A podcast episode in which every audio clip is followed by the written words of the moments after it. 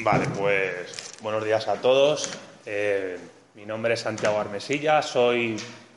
licenciado en Ciencias Políticas y doctor en Economía.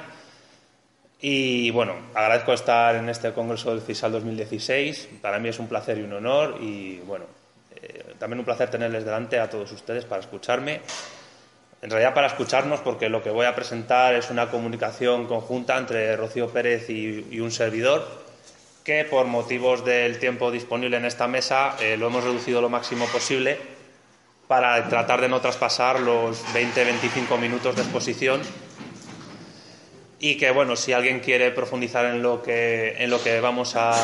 relatar aquí, pues como me han comunicado que se van a colgar las comunicaciones en la web del Congreso, pues podrán, si quieren, descargársela en PDF y leerla si, si así gustan. Bien, nuestra comunicación se llama Aproximación ontológica a las dificultades en el proceso de integración iberoamericano desde las políticas y las ideas del desarrollo. Paso a leer en este momento.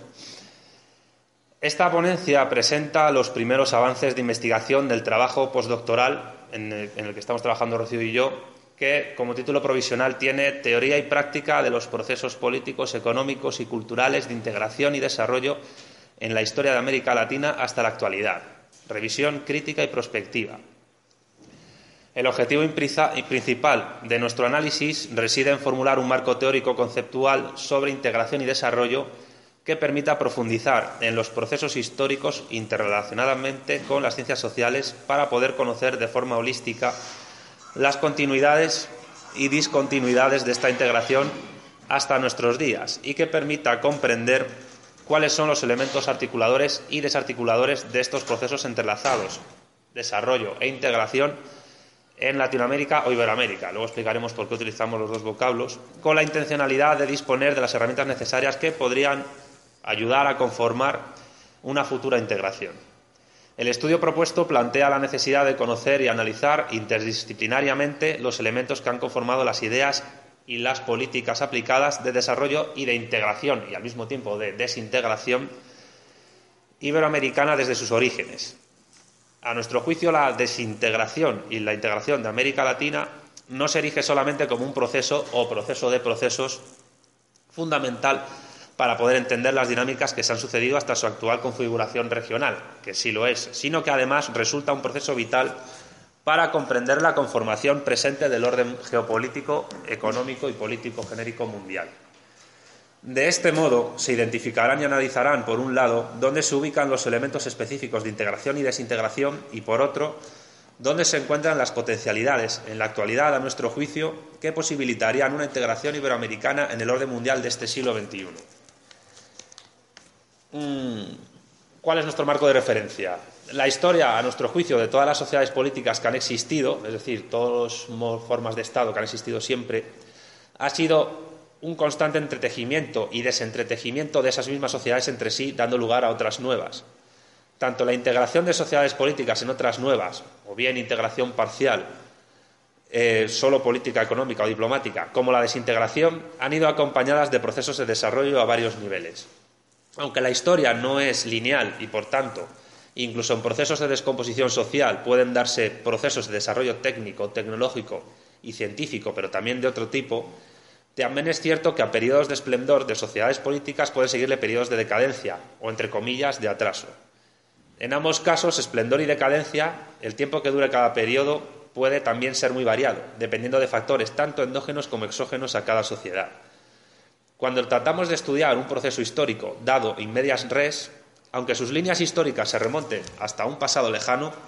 dichas líneas causalmente determinadas nos permiten realizar una especie de fotografía de la situación actual desde la cual hacer una prospectiva y retrospectiva para tratar de delinear los posibles pasos a seguir en el futuro. El presente, el aquí y ahora, es siempre movedizo, no perfecto, con intereses en contradicción constante y en constante transformación y solo los resultados últimos de estos procesos dados, tiempo después, permitirán saber si la práctica política lleva a conseguir la finalidad esperada o todo lo contrario. Esto pasa actualmente con uno de los procesos políticos más movedizos del presente, el proceso de integración de las diversas naciones latinoamericanas. Un proceso político, histórico, que no puede desprenderse de un concepto fundamental para poder entenderlo, que es, a nuestro juicio, el concepto de desarrollo. La integración y desarrollo latinoamericano no pueden ni deben ser estudiados exclusivamente desde una mera perspectiva económica, y lo digo yo que soy economista, sin negar la importancia que el campo económico asume en esta cuestión. La cuestión de la integración, como decimos, y el desarrollo iberoamericanos eh, sería, además, ya de por sí, un género literario en sí mismo. Y desde un punto de vista ontológico y filosófico, América Latina o Iberoamérica, su ser, su esencia, su definición y su porvenir se erigen, a nuestro juicio, en cuestiones filosóficas de primera magnitud. Esto tiene que ver con nuestro concepto de interdisciplinaridad, que luego en el coloquio de las preguntas que ustedes hagan, si quieren, pues podemos profundizar en ello y explicarles qué entendemos por interdisciplinariedad. Esta línea de pensamiento plantea y conllevaría además tener en cuenta las perspectivas de los diversos actores implicados en este proceso de integración y desarrollo, que van desde los mismos estados hasta las clases sociales que los integran, pasando por actores culturales diversos, indígenas, mujeres, grupos de intelectuales, ámbitos académicos y científicos, movimientos sociales, medios de comunicación de masas y otros productos y productores culturales y discursivos, así como ideas y fenómenos del pasado que influyen en la actualidad, tanto modificados y cambiados como presentes. El concepto de desarrollo no tiene carácter inmutable ni transhistórico, sino que está adscrito a un tiempo, espacio e interés muy concreto. A nuestro juicio, este tiempo empieza el 20 de enero de 1949 el día en que el presidente de los Estados Unidos de Norteamérica, Harry S. Truman, accedió a su cargo. En este día y a través de un discurso que ratificaba la hegemonía de los Estados Unidos como centro del mundo, Truman articuló los primeros trazos del discurso político desarrollista, reconstruyendo las representaciones diferenciadas entre lo desarrollado y lo subdesarrollado, entre lo uno y lo otro. A partir de esta conceptualización, el desarrollo se ha convertido en una teoría y una praxis procesual que cambia y se adapta geotemporalmente y política y socialmente en base a tres ideas que comparte con las lógicas de lo que se llama modernidad, en latín possibilia, continuum e infinitarum. Las fases del desarrollo se agrupan en cuatro etapas desde 1950 hasta la actualidad. En un primer momento, que va de la década de 1950 a la de 1970, los inicios de 1970, se conoce como la teoría de la modernización convencional, periodo en el que se asume que una parte del mundo, el llamado tercer mundo, tiene que seguir las formas de progreso de la otra parte, el llamado primer mundo, para alcanzar su mismo o idéntico desarrollo. El segundo momento queda marcado por la teoría de la dependencia como crítica de la modernización, no del desarrollo, que postula que las relaciones desiguales con las que los países del tercer mundo participan en la economía mundial causan su subdesarrollo y plantea la necesidad de cambiar esas relaciones de vinculación y las relaciones internas de explotación. El tercer momento corresponde con la crítica postestructuralista y la aparición de las teorías del sistema mundo, y el cuarto momento se erige como una reacción a esta crítica postestructuralista en la forma de, las teorías de la globalización. Sería posible, a juicio de Rocío Pérez Gañal, hablar incluso de un nuevo periodo de teorías del desarrollo que se llamaría, a su juicio, de translocalización. Aunque la idea de desarrollo está ligada a los conceptos técnicos, tecnológicos y científicos de desarrollo, y por tanto de desarrollo económico, evidentemente, estos no pueden desconectarse de los conceptos antropológicos de desarrollo ligados a la cultura y a los, a los desarrollos de las diversas culturas humanas y, por tanto, de las diversas sociedades políticas. El concepto de desarrollo tiene una específica derivación entendido como sistema cultural, normativo, etcétera, que se intrincaría con los conceptos de desarrollo sociológicos y politológicos ligados al ejercicio de derechos y deberes de la población. Existen diferentes desarrollos normados y reglados, según acuerdos internacionales, organizaciones supraestatales de ámbito regional universal e incluso pautados por la Declaración Universal de los Derechos Humanos de 1948, entre otras declaraciones de similar cariz, en tanto que sirve como patrón a seguir por un montón de sociedades y por un montón de ideologías. Mm, como sugería Alfredo Guerra Borges en un libro de 1990, los procesos de cambio que están en curso en América Latina tienen la obvia finalidad de readecuar las economías latinoamericanas al nuevo entorno internacional. Y la ideología que corresponde a las exigencias de este periodo de readecuación es el llamado neoliberalismo. Es decir, solo las unidades transestatales que han seguido una lógica ideológica neoliberal capitalista han prosperado o se han permitido prosperar. Luego en el coloquio intentaremos aclarar qué entendemos por neoliberalismo y qué diferencia entendemos que habría entre neoliberalismo y el concepto clásico de liberalismo anterior. Desde la caída del bloque soviético, el modelo a seguir por la mayor parte de gobiernos de naciones de América Latina es el de la Unión Europea, sobre todo desde el 7 de febrero de 1992 y la firma del Tratado de la Unión Europea firmado en Maastricht, en los Países Bajos. América Latina, ante la formación de la Unión Europea y antes con el Convenio de Libre Comercio Canadá-Estados Unidos, tuvo que enfrentarse a obstáculos importantes, entre otras cosas, para la exportación de sus mercancías, de manera particular las del sector agrícola. Todo esto coincide con la declaración del 27 de junio de 1990 del presidente estadounidense George Bush I, que dio pie a la llamada Iniciativa de las Américas, que permitió la creación del Banco Interamericano de Desarrollo, cuyos miembros prestatarios son Canadá, buena parte de la Unión Europea, Japón, la República Popular China y los Estados Unidos de Norteamérica, mientras que los miembros no prestatarios son prácticamente toda América Latina, salvo la República de Cuba. El Banco Mundial, en su informe titulado Trade Liberalization and Economic Integration in Central America, perdón por mi inglés macarrónico, publicado en Washington en 1989, en su párrafo 12, previó que la integración latinoamericana solo podía ser una especie de subproducto de la integración mundial en el marco de la globalización, de lo que se entendía entonces por globalización, de todas las economías nacionales del mundo, no obstante, la tensión entre la integración regional efectiva y la cada vez mayor interrelación de las economías nacionales, desde el prisma liberal anglo-norteamericano, es lo que habría evitado precisamente la consecución de la integración latinoamericana. Analizar la función del binomio integración y desarrollo en las diversas disciplinas que se manejarían en este estudio permitiría, a nuestro entender, entender, valga la redundancia, si existen casos en los que haya integración sin desarrollo, así como desarrollo sin integración tratar de analizar el impacto del desarrollo en la integración y el impacto de la integración en el desarrollo y lo que deriva de estos procesos es, entre otros, entre otros asuntos, uno de los motivos de nuestra investigación. Tras un marco teórico genérico que ha tratado de visibilizar el debate actual sobre integración y desarrollo, perdón, resultaría imprescindible elaborar un marco teórico específico sobre estos dos conceptos o procesos en Latinoamérica o Iberoamérica. En este sentido, tener en cuenta la definición de la región es indispensable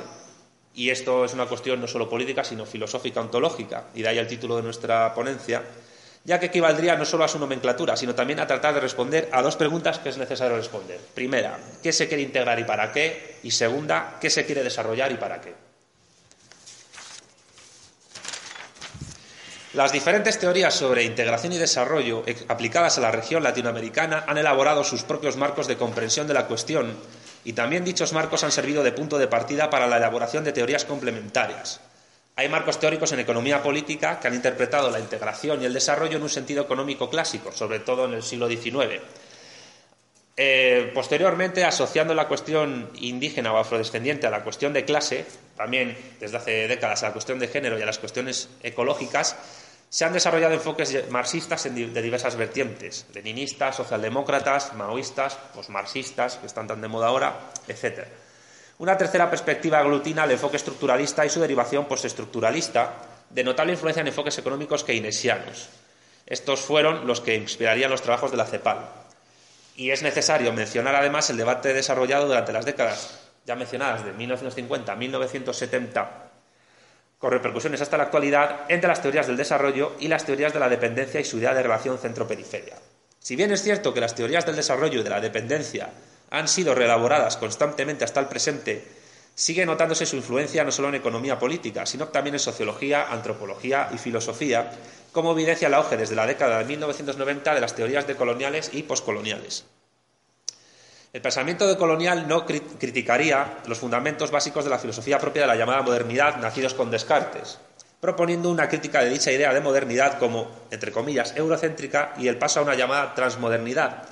que trate desde América Latina de filtrar la unidad esencial entre modernidad y colonialidad que, según filósofos como el mexicano argentino Enrique Dussel,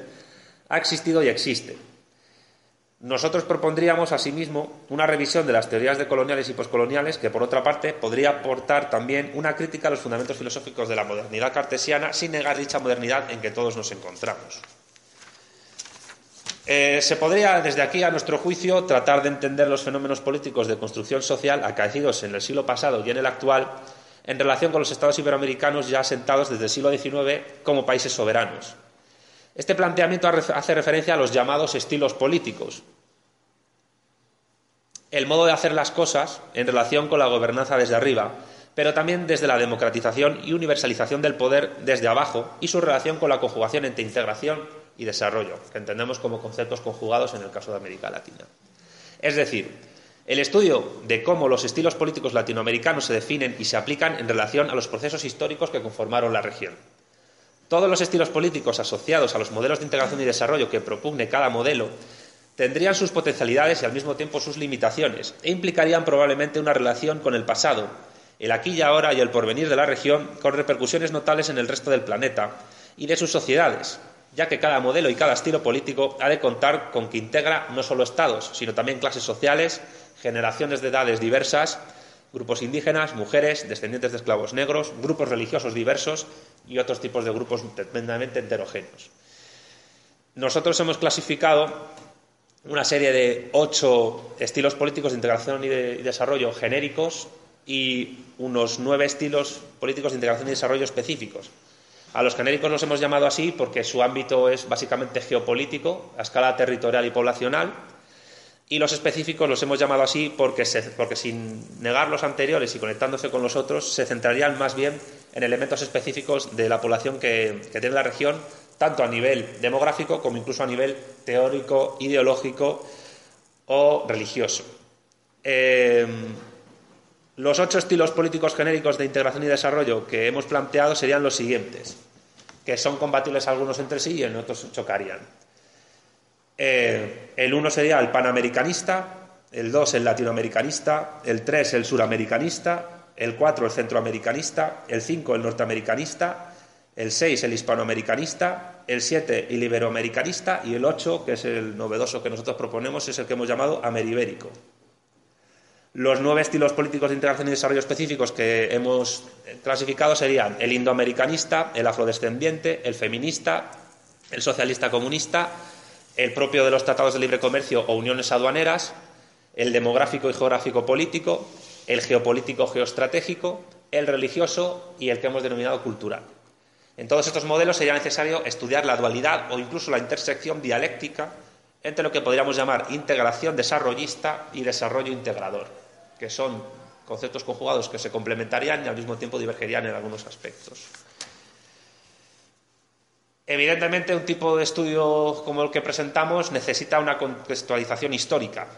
Eh, y una vez establecidos estos marcos teóricos, genéricos, ontológicos y específicos, práctico-prácticos, podemos partir de ellos y al mismo tiempo llegar a ellos a partir del estudio de los procesos políticos, económicos, sociales, culturales e históricos que han ido determinando y siguen determinando estos procesos de integración y desarrollo desde los distintos ámbitos de la vida política. Por este motivo es obligado esbozar un panorama histórico general de estos procesos, que si bien se investigarían en sentido holístico, tratarían de trazar una cartografía general de los procesos de integración y desarrollo que la historia iberoamericana ha venido implementando con la intención de construir una línea base de proyección hacia el futuro. Sería, por tanto, imprescindible revisar todas las propuestas y las formas en las que se ha tratado de integrar al continente desde incluso antes de la llegada de Cristóbal Colón en 1492 a las islas posteriormente conocidas como el Caribe. El análisis del papel de los estados precolombinos y particularmente el Inca, debido a su extensión eh, territorial, podría tratarse como protointegración precolombina, aunque en ese sentido nociones como Latinoamérica o Iberoamérica para este periodo histórico resultarían, a nuestro juicio, anacrónicas. Con la llegada de los españoles y después de los portugueses, se empezaría a perfilar la integración imperial efectiva de pueblos, culturas y territorios incomunicados hasta entonces bajo formas y estilos políticos propios de naciones específicas del sur de Europa de la época renacentista. Em, eh, solo alterada por las disputas entre ambas, resueltas mediante el Tratado de Tordesillas de 1494, por el que se delimitaron las áreas de dominio político, militar y marítimo comercial en el Océano Atlántico entre portugueses y españoles. El lapso histórico de las monarquías que van de Felipe II a Carlos II en España, que se produce con la Unión Ibérica entre España y Portugal, que dura de 1580 a 1640, permitió establecer eh, un, un, tipo de integración o de estilo político que finalizaría con la independencia de Portugal con la monarquía de Juan IV de Braganza.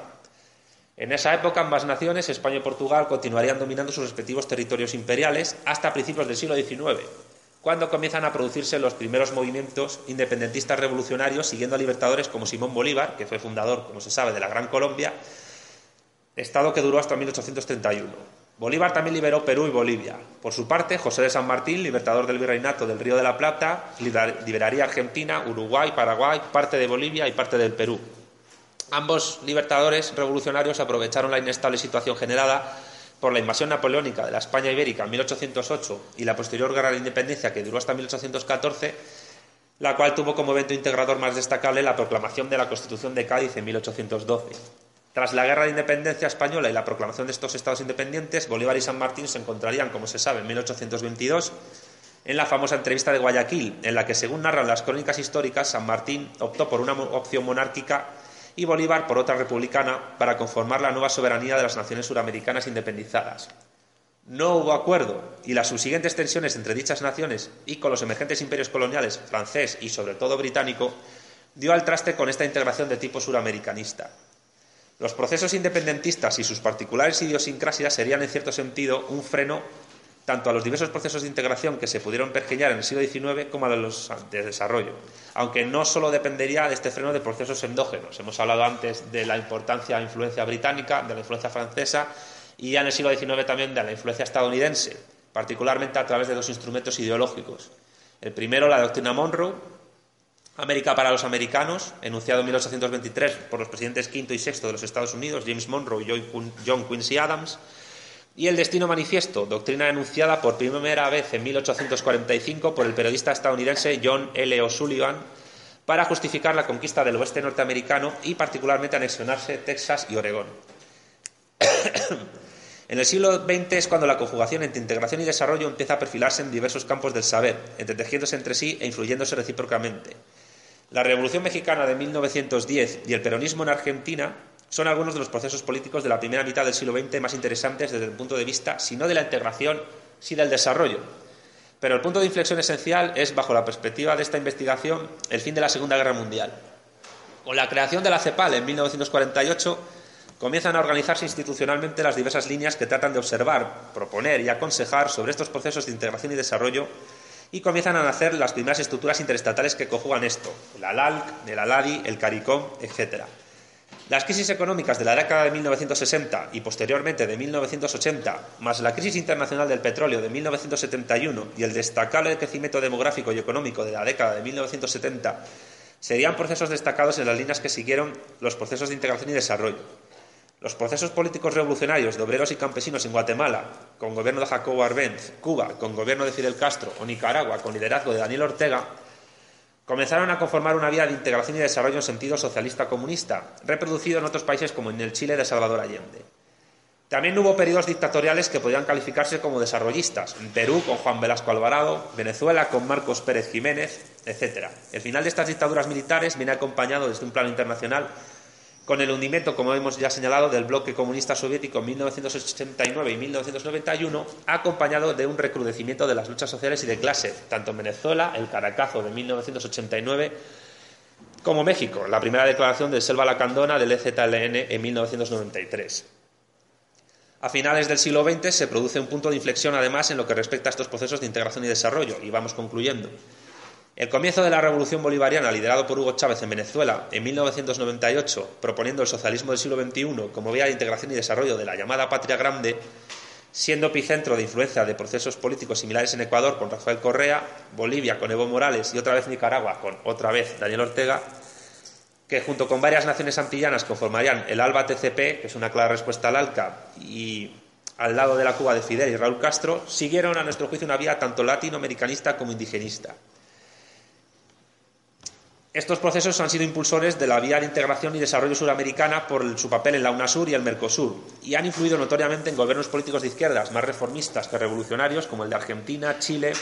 Uruguay, Paraguay y Brasil, al menos hasta el momento. La influencia de estos procesos políticos ha superado las fronteras físicas americanas, por ejemplo en las cumbres iberoamericanas, visibilizando tanto los diversos movimientos culturales de integración latinoamericana como la reacción posterior a las políticas de integración y desarrollo y los estilos políticos de estos gobiernos de izquierdas. El ejemplo más claro sería la Alianza del Pacífico. Eh, el modelo de desarrollo de cada estilo político será distinto, porque el modelo de integración a que se asocie será diferente, aunque entre todos los modelos, más entre unos que entre otros, como ya hemos dicho, habrá elementos comunes así como divergencias. Por ejemplo, El modelo de estilo político de integración y desarrollo latinoamericanista y el iberoamericanista, a priori, por ser Latinoamérica y Iberoamérica conceptos geopolítico-culturales que en muchísimas cosas y casos se solapan, serán bastante similares, si bien diferirán en la consideración de lo que se entiende por América Latina, si es el conjunto de naciones políticas americanas que hablan lenguas romances,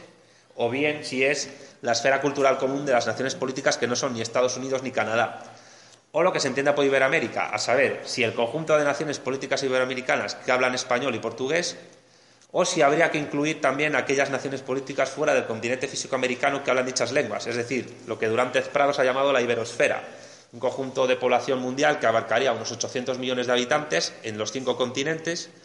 lo que obligaría a cambiar quizás el concepto de Iberoamérica por un alternativo que parta también de la primacía geográfica, demográfica, política, cultural y de recursos naturales del continente físico americano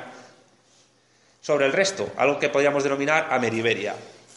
En todos estos modelos de estilos políticos sería posible encontrar modelos de desarrollo económico necesariamente conjugados con determinados prismas ideológicos, aunque estos prismas traten de combinar los elementos de la política real de manera distinta, como ejemplo ocurre con la ayuda oficial al desarrollo. Vamos terminando. El crecimiento económico mundial nominal, aunque se dé, no puede evitar la continuidad de la existencia de la pobreza relativa ni de la pobreza absoluta o extrema en que buena parte de la población mundial vive. Entre otras cosas porque los acreedores que también crecen y se desarrollan económica, técnica, tecnológica y científicamente, acrecentando y reafirmando además su influencia y su posición privilegiada en el marco de la dialéctica de clases y de estados, sobre las naciones a las que donan ayuda, ejercen muchas presiones. El crecimiento del, PIB nominal y per cápita y de la innovación y desarrollo, del índice de desarrollo humano, perdón, y esta es nuestra hipótesis fuerte,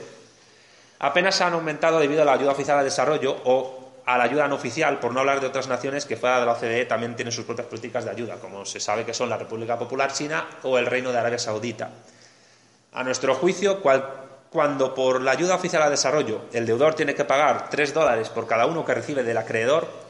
Cualquier estilo político de integración y desarrollo se verá comprometido por este sistema de pagos de deuda, y por ello es posible que determinados modelos de estilos políticos de integración y desarrollo sean incompatibles con este orden de cosas. El modelo de integración y desarrollo, perdón, el modelo de integración internacional de América Latina o Iberoamérica o Ameriberia que se adopte será indeseable por a nuestro juicio del modelo de desarrollo que se realice y viceversa. Y termino. Del esto son datos importantes a tener en cuenta en, sentido demográfico. Eh, del total de 1.229 millones de católicos en el mundo, más de la mitad son iberoamericanos. Y ello también supone un factor importante de cara a influir en el catolicismo como religión organizada a escala universal. Por lo tanto, factores religiosos, lingüísticos, políticos, demográficos, de recursos naturales, tecnológicos, culturales, antropológicos, etcétera, eh, dan a la región un carácter centrífugo a escala universal de su influencia, lo cual se mezcla con su crecimiento económico y demográfico y su influencia política y cultural. La escala de estas interrelaciones de cara al medio y largo plazo es una incógnita, como creo que todos percibimos, aunque los hay como Guardiola Rivera que apuntan a que Latinoamérica pueda ser la gran superpotencia mundial del futuro. Ya concluyo, y esta vez es verdad. De, de, qué estilo político de integración y desarrollo se articule como el más adecuado dependerá a nuestro juicio que se cumplan o no estas hipótesis de futuro, Incluso de esto también dependerá las relaciones que Latinoamérica tenga con sus antiguas metrópolis más significativas, Portugal y España.